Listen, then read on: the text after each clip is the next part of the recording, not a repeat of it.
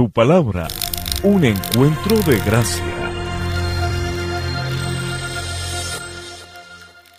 Hola familia, vamos entonces a hablar acerca de la palabra de Dios en este día. Creo que es un mensaje muy oportuno para nosotros. Y es oportuno porque usualmente cuando tú te encuentras con una persona que viene a la iglesia, usualmente cuando le preguntas cómo está, la persona siempre te dice, o usualmente te dice, luchando, pastor, ahí vamos, en la lucha. Y sí, es parte de una realidad que tú y yo enfrentamos. No sé en qué sentido la gente lo dirá, pero definitivamente tú y yo tenemos que aprender que es necesario luchar de la forma correcta. Si estamos en una lucha, entonces aprendamos a pelear, aprendamos a luchar. Aprendamos de acuerdo a la palabra de Dios que es clave y que es importante para luchar. Por eso el título, título de esta enseñanza es Luchando de la forma correcta.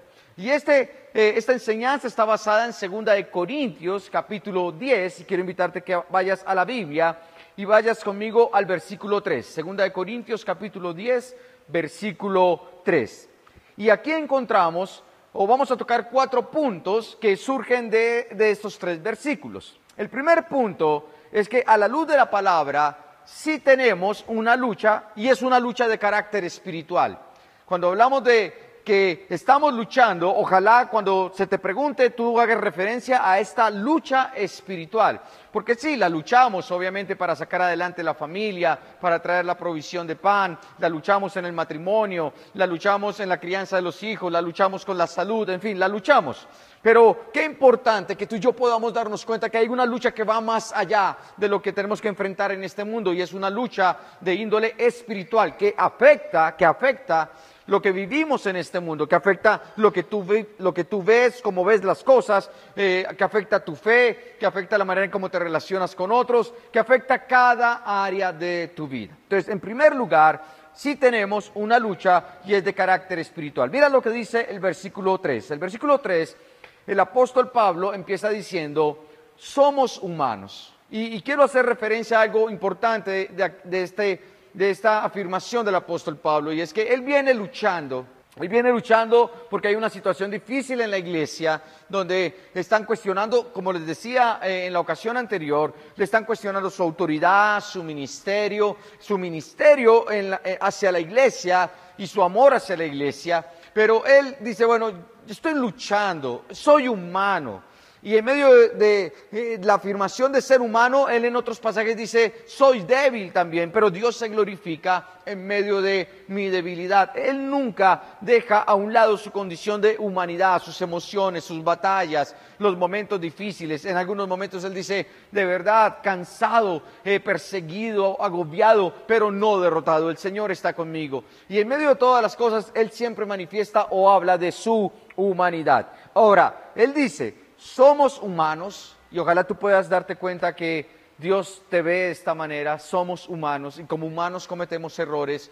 Y por más que amemos a Dios también vamos a tomar decisiones equivocadas. Y por más que eh, de pronto querramos caminar conforme a la perfecta voluntad de Dios, pues tal vez en algunos momentos vamos a hacer cosas que nos van a, desviar del propósito, pero qué bueno es saber que Dios nos entiende y lo que Él quiere es que podamos volver atrás o enderezar la senda y devolver de nuevo al camino. Entonces, el primer punto es si tenemos una lucha que es espiritual. El segundo punto, de acuerdo a lo que vemos aquí, es que nosotros podemos escoger las armas con que luchamos esta batalla.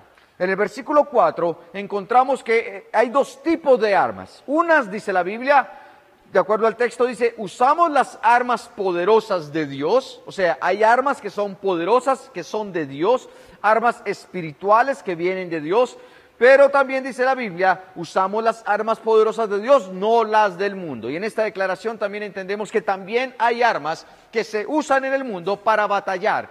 Y lamentablemente estas armas hacen más daño que lo que hacen de, bien para, los para las personas. Lamentablemente estas armas de una u otra manera, en medio de las luchas que enfrentamos, eh, hacen daño en qué sentido? Obviamente en el, en el, carácter, hacen daño en nuestras relaciones con otros, porque muchos de nosotros usamos las emociones para batallar.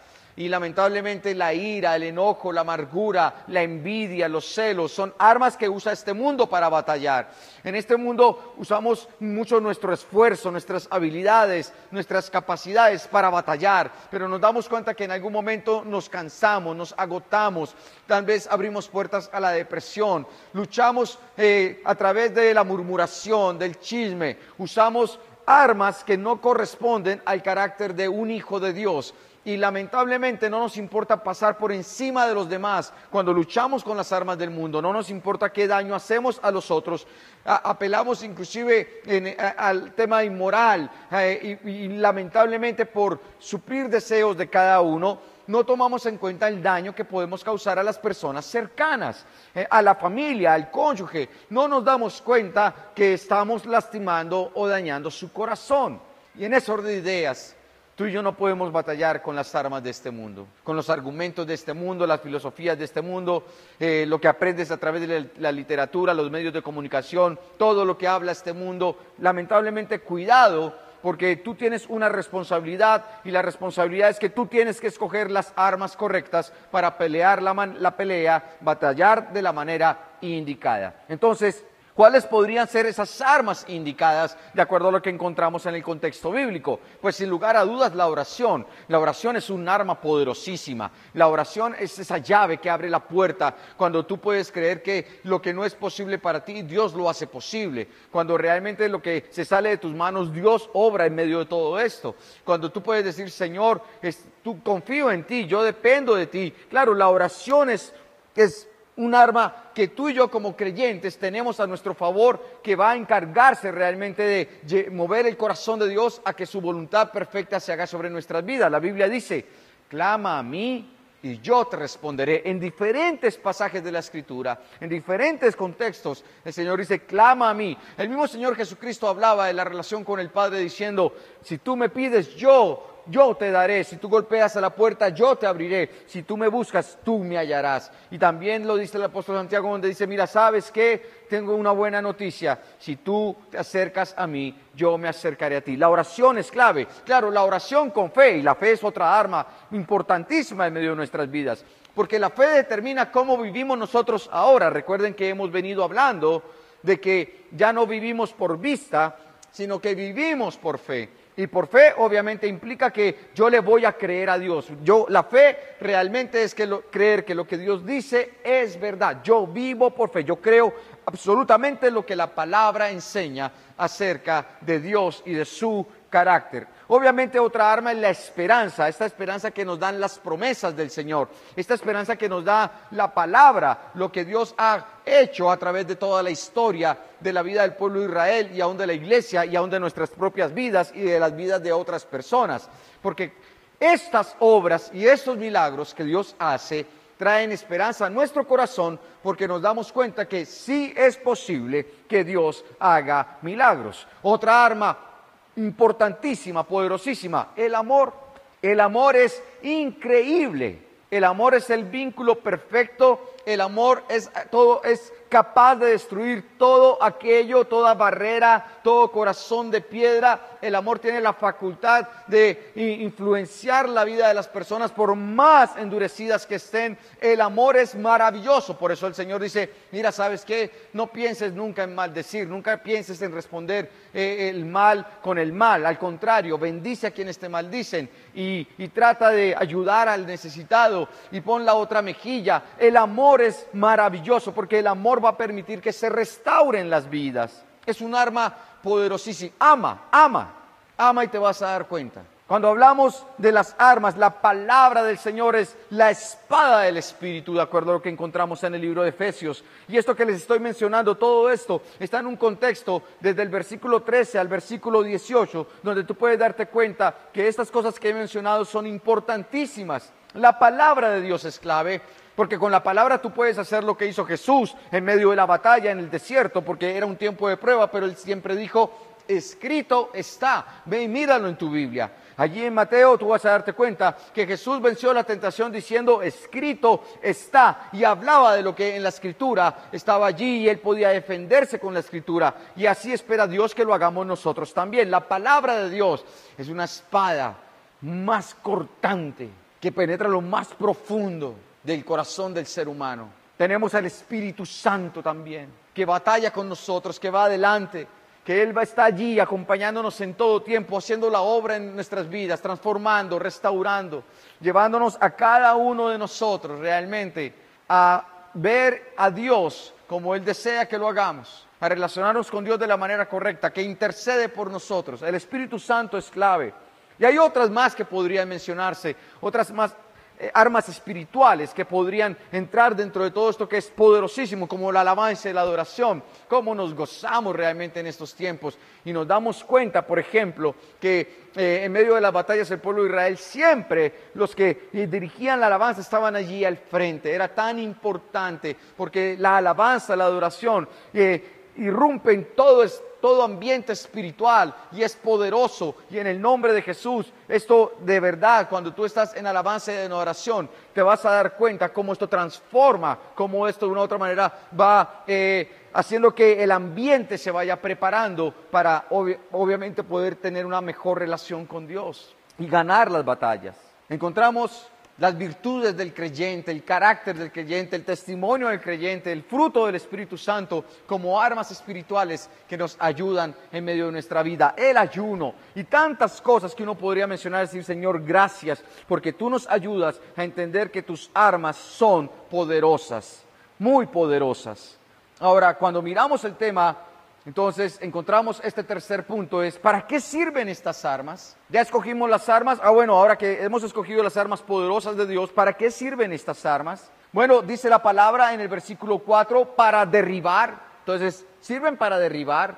También dice aquí más adelante para destruir, dice aquí para capturar, o en otras versiones dice para llevar cautivos, y también dice para enseñarnos. Entonces, cuando uno habla, cuando uno ve, uno se da cuenta, sí, oye, aquí es, esto es lo que Dios nos dice, sirve para derribar, para destruir, para llevar cautivo o capturar, para enseñar, esto es. ¿Y qué es? ¿Contra qué luchamos entonces? ¿Qué es contra lo que luchamos? Pues dice la Biblia, para derribar fortalezas de razonamiento humano. ¿Contra qué luchamos? Contra el razonamiento humano.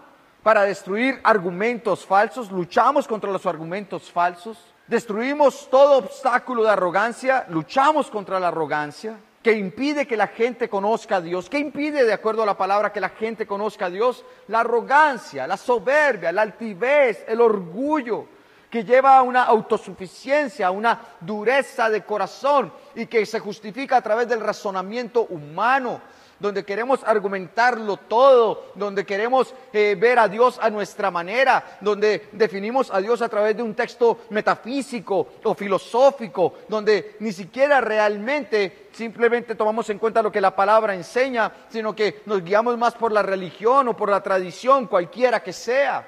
No tenemos una relación con Dios a través de la escritura, porque estos argumentos nos llevan a nosotros a creer que lo que el mundo dice es verdad.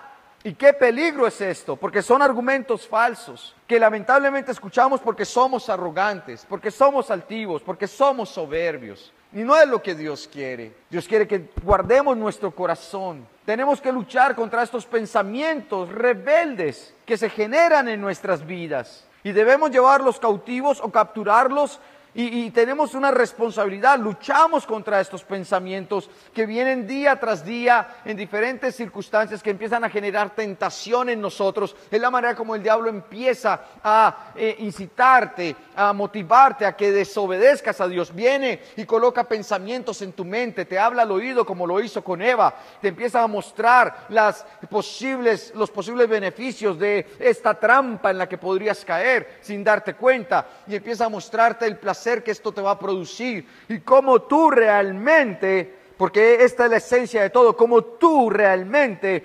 puedes, entre comillas, ser tu propio Dios, dirigir tu propia vida, ser tu propio Señor, tomar tus propias decisiones, en últimas, vivir como tú quieras. Y eso es a lo que el diablo te lleva, para cautivarte y entonces apela a estos razonamientos, razonamientos humanos, apela a tu arrogancia, apela a estos pensamientos rebeldes en las diferentes áreas en las que nosotros posiblemente nos encontramos. ¿En qué área de tu vida luchas tú? Tú ahí que estás en tu casa o estás viendo esta enseñanza a través de esta pantalla, ¿con qué luchas tú? ¿Por qué estás luchando con esto?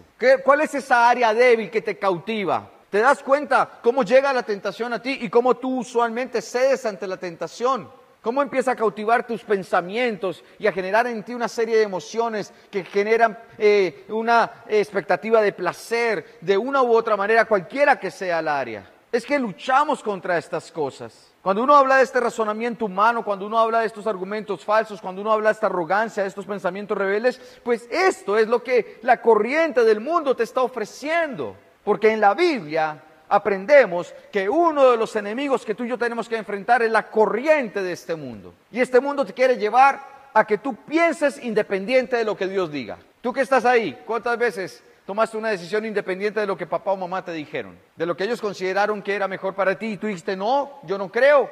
Y, y, yo voy a hacer lo que yo quiera. Y hoy puedes recapacitar y miras hacia atrás y si eres honesto dices, Dios, me equivoqué, no escuché, Lamentablemente me dejé llevar por mis razonamientos, por mis ideas, por mis argumentos y no escuché la voz de papá y mamá, no tuve en cuenta que ellos tenían una experiencia a través de su vida, no me di cuenta que ellos me amaban, no me di cuenta que ellos deseaban lo mejor, que su voluntad era buena para mí, no me di cuenta que ellos querían guardarme, no me di cuenta que ellos querían protegerme, no me di cuenta que ellos querían mostrarme cuál era el mejor camino, no me di cuenta.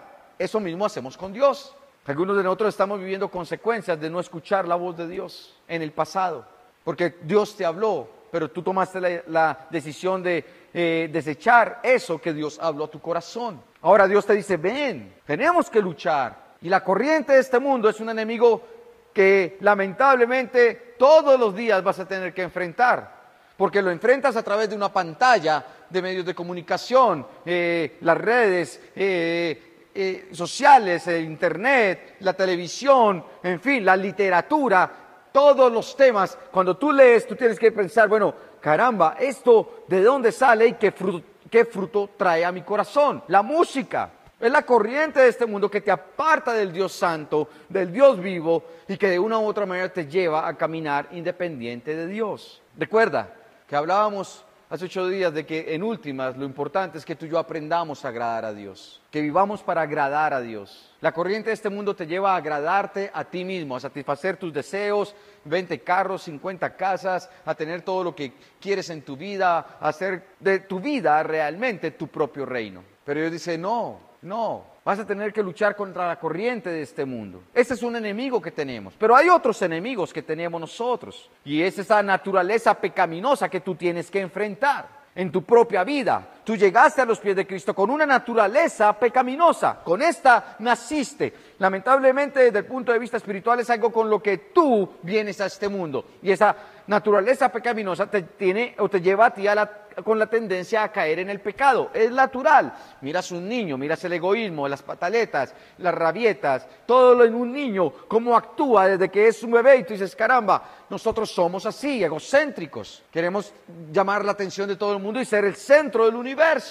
Y en ese orden de ideas, tú tienes que luchar con una naturaleza pecaminosa en tu vida. Vaya conmigo al libro de Gálatas capítulo 5, versículos 16 y 17. El versículo 16 dice, por eso les digo, dejen que el Espíritu Santo los guíe en la vida. Entonces, no se dejarán llevar por los impulsos de la naturaleza pecaminosa. ¿Qué es lo que, cómo actúa la naturaleza pecaminosa en nosotros? Lo que genera son impulsos que nos llevan a caer en la tentación, generan en nosotros sensaciones, emociones, pensamientos, impulsos que nos llevan a caer lejos de lo que es la voluntad de Dios. Por eso es importante, de acuerdo a este texto bíblico, que sea el Espíritu Santo quien nos guíe en la vida. Porque si tú permites que el Espíritu Santo te guíe, Él te va a llevar por caminos de bendición, de paz, de fruto, donde tú vas a ver tu, prosperar tu camino, donde tú vas a ver que las cosas salen bien, porque obviamente a vivir y hacer las cosas a la manera de Dios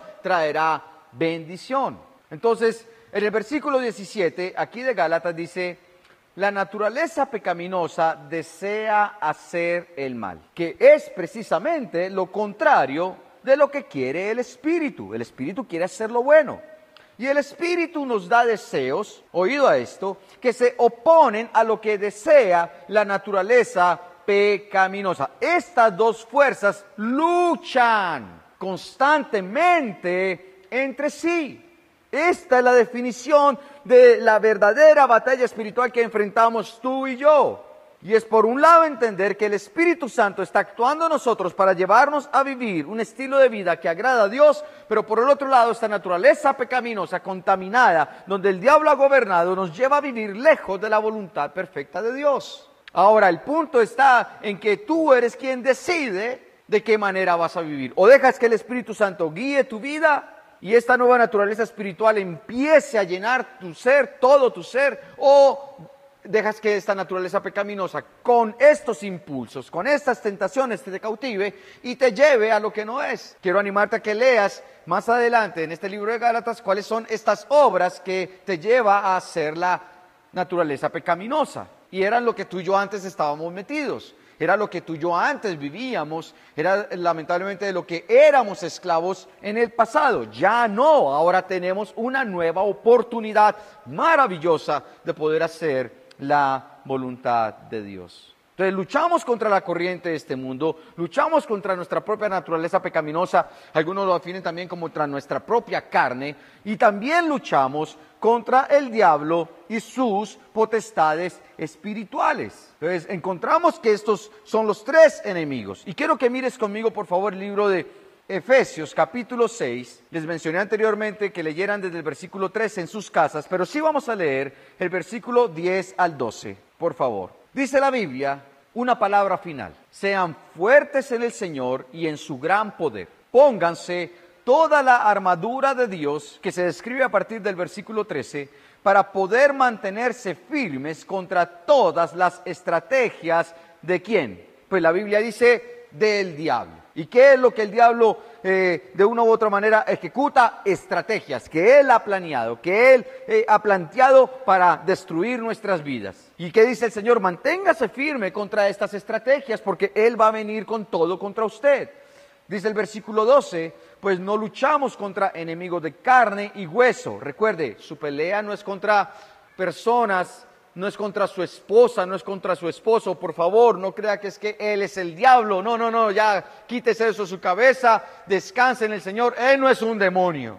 Pero obviamente si hay fuerzas espirituales, mira lo que dice acá, contra, sino contra gobernadores malignos y autoridades del mundo invisible, contra fuerzas poderosas, son poderosas estas fuerzas de este mundo tenebroso y contra espíritus malignos de los lugares celestiales. ¿A qué apelan e-, ellos? Ellos apelan a los argumentos falsos, a las mentiras, a los razonamientos humanos. Ellos apelan a sembrar en nosotros pensamiento, a, lanzar dardos de fuego a nuestra mente para desviarnos del propósito de Dios, a vendernos la idea de que podemos solos, que no necesitamos de nuestro Señor. Eso es lo que el diablo hace. Y son gobernadores malignos, autoridades de este mundo invisible, fuerzas poderosas de este mundo tenebroso, espíritus malignos que se encuentran en los lugares celestiales. Este es otro enemigo poderoso. Pero hay una cosa que es cierta, familia, y es que ninguno de estos enemigos que enfrentamos es más poderoso que nuestro Dios, quien nos ha dado la victoria a través de la obra de Cristo en la cruz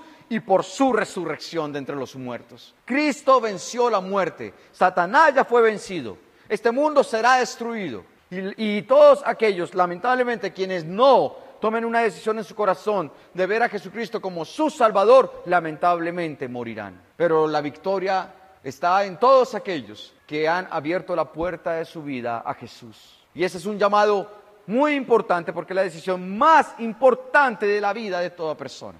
Ábrele la puerta a Jesucristo como Señor y Salvador personal. Quiero compartir con ustedes lo que dice el libro de Santiago capítulo 4. Dice, Así que humíllense delante de Dios. En otras versiones dice, sométanse a Dios, resistan al diablo y Él huirá de ustedes. La obediencia es fundamental. Por eso la palabra dice aquí en segunda de Corintios que lo que va a hacer el Señor a través de estas armas espirituales es enseñarnos a cada uno de nosotros a obedecer a Cristo. En últimas, ¿qué se pretende con batallar contra los razonamientos humanos y los argumentos falsos y la arrogancia en la vida de una persona? Que aprendamos a conocer y a obedecer a Dios. Esto es lo que se pretende a través del texto, que tú y yo, con estas armas poderosas, aprendamos a depender del Señor, aprendamos a verlo a Él como el Todopoderoso, aprendamos a obedecerle, porque si tú y yo le obedecemos, podremos ver la victoria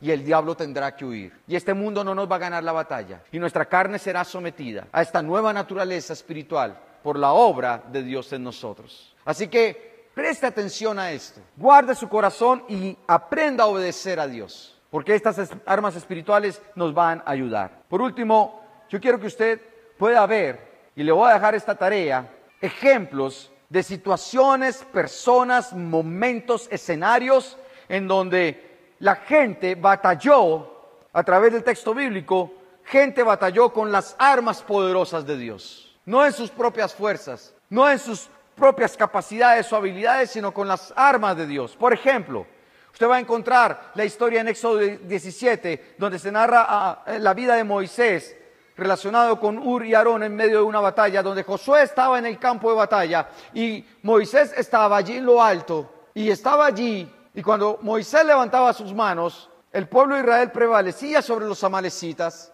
pero cuando Moisés se cansaba y bajaba sus brazos, el pueblo amalecita prevalecía sobre el pueblo de Israel.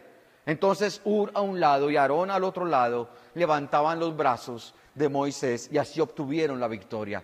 Esto es espiritual, esto es poderoso, esto es saber que Dios está obrando en favor de aquellos que le creen y que se acercan con fe. Otra historia es la de Elías y los sacerdotes de Baal en Primera de Reyes 18. Lea esta historia. Este pasaje es increíble. Un solo hombre en medio de cientos de enemigos, un solo hombre que se mantuvo firme, íntegro delante del Señor y que clamó por un milagro de parte de Dios para demostrarle al mundo quién era el Dios verdadero. Y a través de esta historia, la conclusión maravillosa es cuando llama al pueblo de Israel y lo confronta, le dice, ustedes tienen que tomar una decisión, ¿a quién van a seguir? ¿A quién van a creerle? Otra historia maravillosa es la, la historia de la vida pobre con Eliseo y el aceite y sus hijos. Y ver cómo en Segunda de Reyes capítulo 4, vea, vaya y léalo. Esta mujer le creyó a Dios y Dios hizo algo poderoso y maravilloso y multiplicó, un poquito de aceite que ella tenía en su casa y con esto pudo llenar vasijas gigantes una tras otra para luego poder venderlas y pagar sus deudas, salvar sus hijos y poder vivir mejor, porque Dios hace eso. Otra historia, cuando el rey Ezequías se enferma y va a morir y él clama y él dice, no Señor, ten misericordia. Y entonces Dios decide en medio de esta oración y de su clamor añadirle 15 años más de vida. Y si usted lee el pasaje allí en Segunda de Reyes 20, se va a sorprender, porque cuando Ezequiel dice, Señor, pero dame una muestra de que esto va a ser así, y el Señor hace retroceder 10 grados la sombra. Increíble. Mira la historia. Es que lo que es imposible para el hombre es posible para Dios. O cuando ya vamos a la vida de Jesús y tan solo con unos cuantos panes y unos cuantos peces allí en Mateo 14, te das cuenta que alimenta a miles y miles de personas. Es que no es, no es con la fuerza humana, no es con el intelecto humano, no es con el razonamiento humano. No puedes entender cómo pueden alimentarse miles de unos cuantos peces y panes. Necesitas la fe para creerlo. O también cuando libera a este hombre, el endemoniado Gadareno, en Lucas 8, donde habían legiones de demonios que cautivaban, esclavizaban, perturbaban, afligían la vida de este hombre. Es que las armas de Dios son poderosas. La sanidad, la liberación, la restauración de hogares, de matrimonios, como Dios rompe cadenas, como la oración hace que los corazones más endurecidos vuelvan a Dios. Esto es lo que Dios quiere. Y por eso yo te digo hoy, Sabes, tenemos que aprender a batallar de la manera correcta. Luchemos como es la voluntad de Dios. Y si tú estás enfrentando tiempos difíciles, hoy te digo,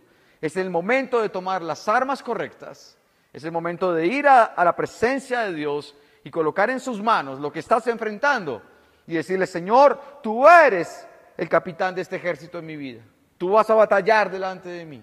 Tú me vas a llevar de tu mano y saldré en victoria en medio de todo lo que estoy enfrentando, porque tú eres Dios poderoso. Y si tú puedes creerlo, yo quiero invitarte a que ores conmigo. Iglesia, yo quiero invitarte a que tú tomes una decisión en tu corazón y dejes de caminar eh, guiado por tus propios argumentos que no son la palabra, que no están en el corazón de Dios y empieces a creerle a Él, porque tienes un Dios que salva, que sana, que restaura, que resucita Y ese es nuestro Dios. Así que oremos juntos en el nombre de Jesús. Padre de los cielos, gracias por la oportunidad que nos das de poder conocer tu palabra y entender que hay armas espirituales, Señor, que tú has, nos has brindado para que podamos luchar, Señor, entendiendo que estas armas son poderosas. Armas, Señor, que nos van a ayudar a derribar toda fortaleza, todo argumento que se levanta en contra de tu conocimiento, que impide que la gente conozca de ti, todo argumento, Señor, que nos aparta de tu camino, todos los pensamientos, Señor, de rebeldía que nos cautivan y que nos hacen caminar independientes de tu perfecta voluntad y de tu Santo Espíritu. Señor, perdónanos por si esta ha sido nuestra actitud. Perdónanos porque tal vez hemos intentado librar batallas de esta manera y hoy nos damos cuenta que esto no funciona, que esto no trae fruto, que esto no va a traer bendición. Ayúdanos, Señor, a someternos a ti y a entender, Padre Santo, que nuestra mente tiene que ser transformada por el poder de tu Espíritu Santo a través de la Escritura, para que podamos, Señor, caminar en victoria, que tenemos que someternos a ti, porque entonces resistiremos al diablo y él tendrá que huir, Señor. Porque solamente viviendo, Señor, o permitiendo que el Espíritu Santo guíe nuestras vidas, esta naturaleza pecaminosa, Padre, no podrá seguir dominando nuestro corazón, Dios. Padre, gracias porque hoy podemos entender que tenemos que pelear, sí, que sí hay una lucha, que en medio de nuestra debilidad humana nos hacemos fuertes por tu gracia y por tu poder, Señor. Y que tú, Señor, nos has prometido que ya tenemos la victoria porque tú triunfaste en la cruz del Calvario sobre la muerte. Padre, gracias por cada bendición de la Escritura, por cada promesa de la Escritura que nos lleva más allá, que no nos dé temor, que, Señor, ahora enfrentemos esta vida como tú nos has llamado a enfrentarla, Señor, con la esperanza puesta en ti, con gozo en nuestro corazón, entendiendo que tu amor, Padre Santo, nos sustenta cada día. Padre, a ti sea toda la gloria y toda la honra en Cristo Jesús. Amén y amén. Familia, disfrutemos de la presencia de Dios en nuestro corazón.